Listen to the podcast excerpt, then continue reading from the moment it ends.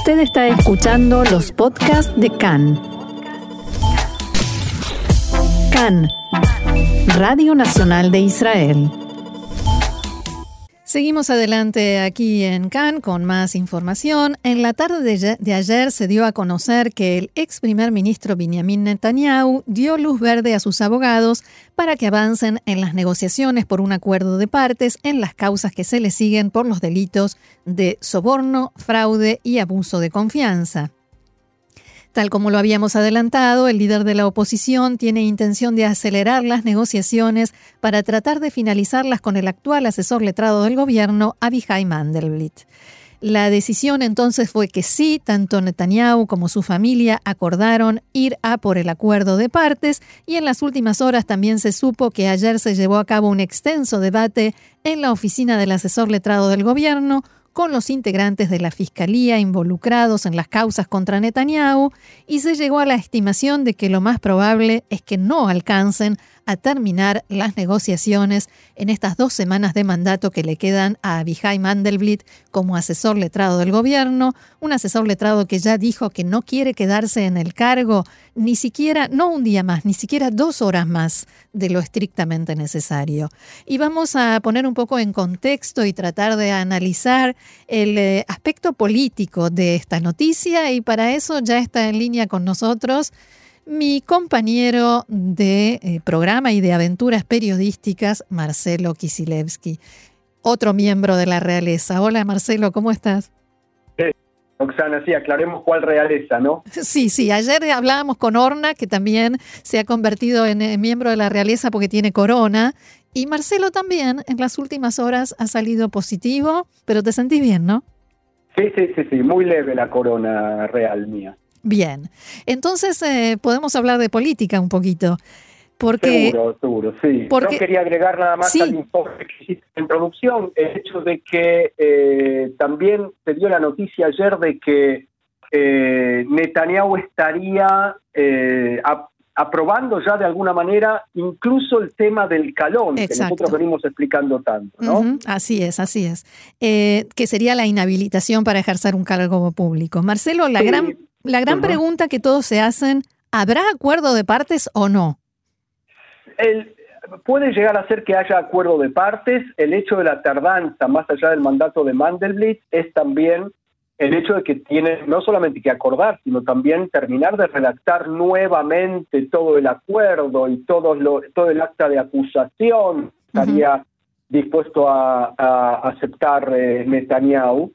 Eh, están negociando todavía también algún tipo de alivio al tema de la deshonra y la inhabilitación, si van a ser siete años o quizás un poco menos, si va a ser para todos los cargos o quizás un poco menos de cargos. Eh, también hay que aclarar que eso no es un cheque en blanco para los tribunales. Eh, el hecho de que haya un acuerdo no quiere decir que después el tribunal sea un sello de goma. Claro. Lo tiene que aprobar y a veces no lo es. Así es. Y eso obviamente mueve el avispero en eh, todo el sistema político israelí, ¿no? Empecemos, si te parece, por la coalición. ¿Puede caer el gobierno? Porque siempre se dice que el pegamento que tiene este gobierno es el no a Netanyahu.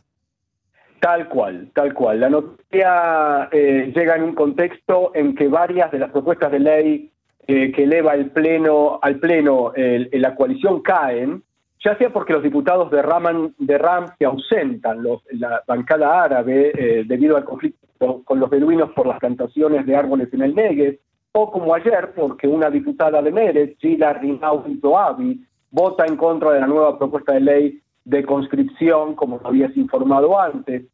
Eh, y esto pone a la coalición en una situación embarazosa, justo cuando Ram sí se presenta, luego de diálogos de reprimenda a sus diputados, viene Zoabi eh, de Mérez y vota en contra. Entonces ahora hay diputados también de la derecha en la coalición que dicen, eh, ¿cómo? Entonces nosotros también podemos votar en contra de cosas que nos molestan. Claro. Y entonces la primera teoría es que sí, que el gobierno caería. ¿Por qué? Porque se considera que se formó justamente debido a esta oposición de muchos a sentarse en la misma mesa, en este caso del gabinete, con un acusado de cargos de corrupción eh, con la justicia, como es Benjamin Netanyahu. Estamos hablando especialmente de Yemina, del partido Nueva Esperanza de Guidon Sar, que es un desprendimiento del Likud. exactamente por esta razón, por, no querer estar con Netanyahu. Y también de Lieberman incluso, porque él se opone a estar en la coalición con los Haredim, con los ortodoxos, es cierto, pero también con Netanyahu. Entonces parecería ser que Netanyahu, eh, en tanto y en cuanto siga desempeñándose como jefe de la oposición, el que actúa como amalgama en la actual coalición. Y él se aparta, no habrá razón para que muchos en esa formación digan, bueno, ya no hay razón para no ir a una coalición con el Likud, un Likud ya sin Netanyahu, ¿no? Sí. Eh, ayer por las dudas se reunieron eh, los líderes de bancada de la coalición para un encuentro de integración y estabilidad coalicionaria. El primer ministro alterno Yair Lapid comenzó diciendo la coalición va a aguantar porque no depende de Benjamin Netanyahu. Otros líderes de bancada también se comprometieron y alabaron la estabilidad de este gobierno. Eh, me opongo al, acuerdo de partes, dijo Nitzan ministro de Salud y líder de Mérez pero aún si se firma, este gobierno sigue. Merav Mijaeli dijo, tranquilos, este gobierno va a continuar sin relación alguna con estos desarrollos. Ustedes tranquilos que para nerviosos ya estamos nosotros. claro. Eh, la pregunta que se hace muchos, eh, Roxana, es si lo dijeron para convencerse unos a otros dentro de la coalición o al público o a sí mismos en realidad. ¿no? Claro.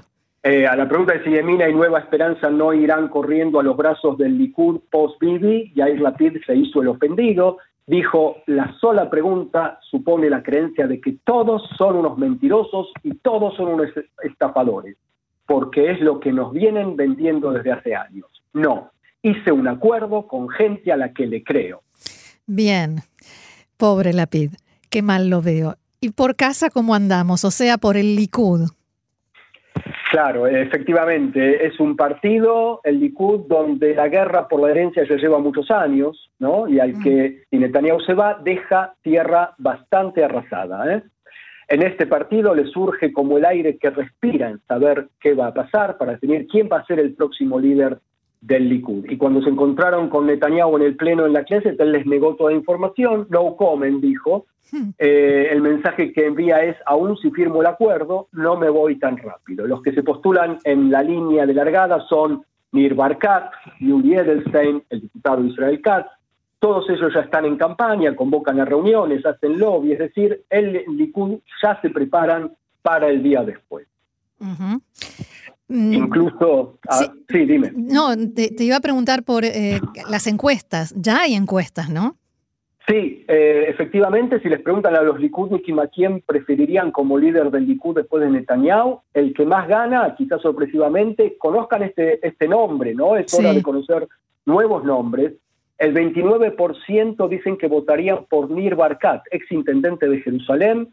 Está lejos atrás Yossi Cohen, ex jefe del Mossad, con el 10%. Eh, Israel Katz con el 6%, no, Israel Katz con el 10%, 10% Miri Regev el 6%, Julie Edelstein 4% y otro 13% se dividen entre otros diversos eh, candidatos. 26%, que es mucha gente, no sabe no contesta. Sí, ¿eh? sí. Nunca pensaron. El sueño de Israel Katz, por ejemplo, es que el Comité Central del Likud lo nombre a él como titular interino del Likud hmm. y este intente formar un gobierno de derecha llamando a todos los alejados víctimas políticas de Netanyahu del presente y del pasado a volver a casa. Empezando por Guidón ¿no? Eh, claro, por ejemplo. Eh, y yo creo que sí se justifica, porque nadie supone que en elecciones generales van a poder obtener, sin Netanyahu a la cabeza, más diputados de los que tienen hoy en día, ¿no? Y hay otros partidos, ¿no? Que también están sintiendo este terremoto, es como un tsunami que se empieza a formar del posible acuerdo de partes. Sí, es como patear el avispero, me parece a mí. ¿eh? Sí. Por ejemplo, eh, bueno, todo el bloque de partidos alrededor de Netanyahu, que iba en bloque a las elecciones, todas estas elecciones fracasadas de cuatro eh, elecciones que hubo, el Likud iba en bloque, pero con Netanyahu. Y ahora, ¿qué pasa sin Netanyahu? Es una pregunta. Por ejemplo, Yahadut Torah, uno de sus representantes dijo, el día después de Netanyahu, negociaremos la entrada a la coalición. Su argumento es que la fidelidad era precisamente con Netanyahu y no con el Likud ni con el próximo líder que venga después de él. Esto es muy significativo porque hasta ahora se entendía que la alianza era con el Likud como tal por la cercanía de sus posiciones favorables a la religión. y es muy significativo también en un día en que cae la ley de reclutamiento del ejército, que habría regulado justamente el enrolamiento de los Haredim, de los eh, estudiantes de Yeshiva al ejército, eh, y el que se había opuesto siempre e hizo caer dos gobiernos en torno a ese tema fue justamente Benjamin Netanyahu. La condición de los religiosos para entrar en la coalición sería que se congele toda legislación relativa a religión y Estado.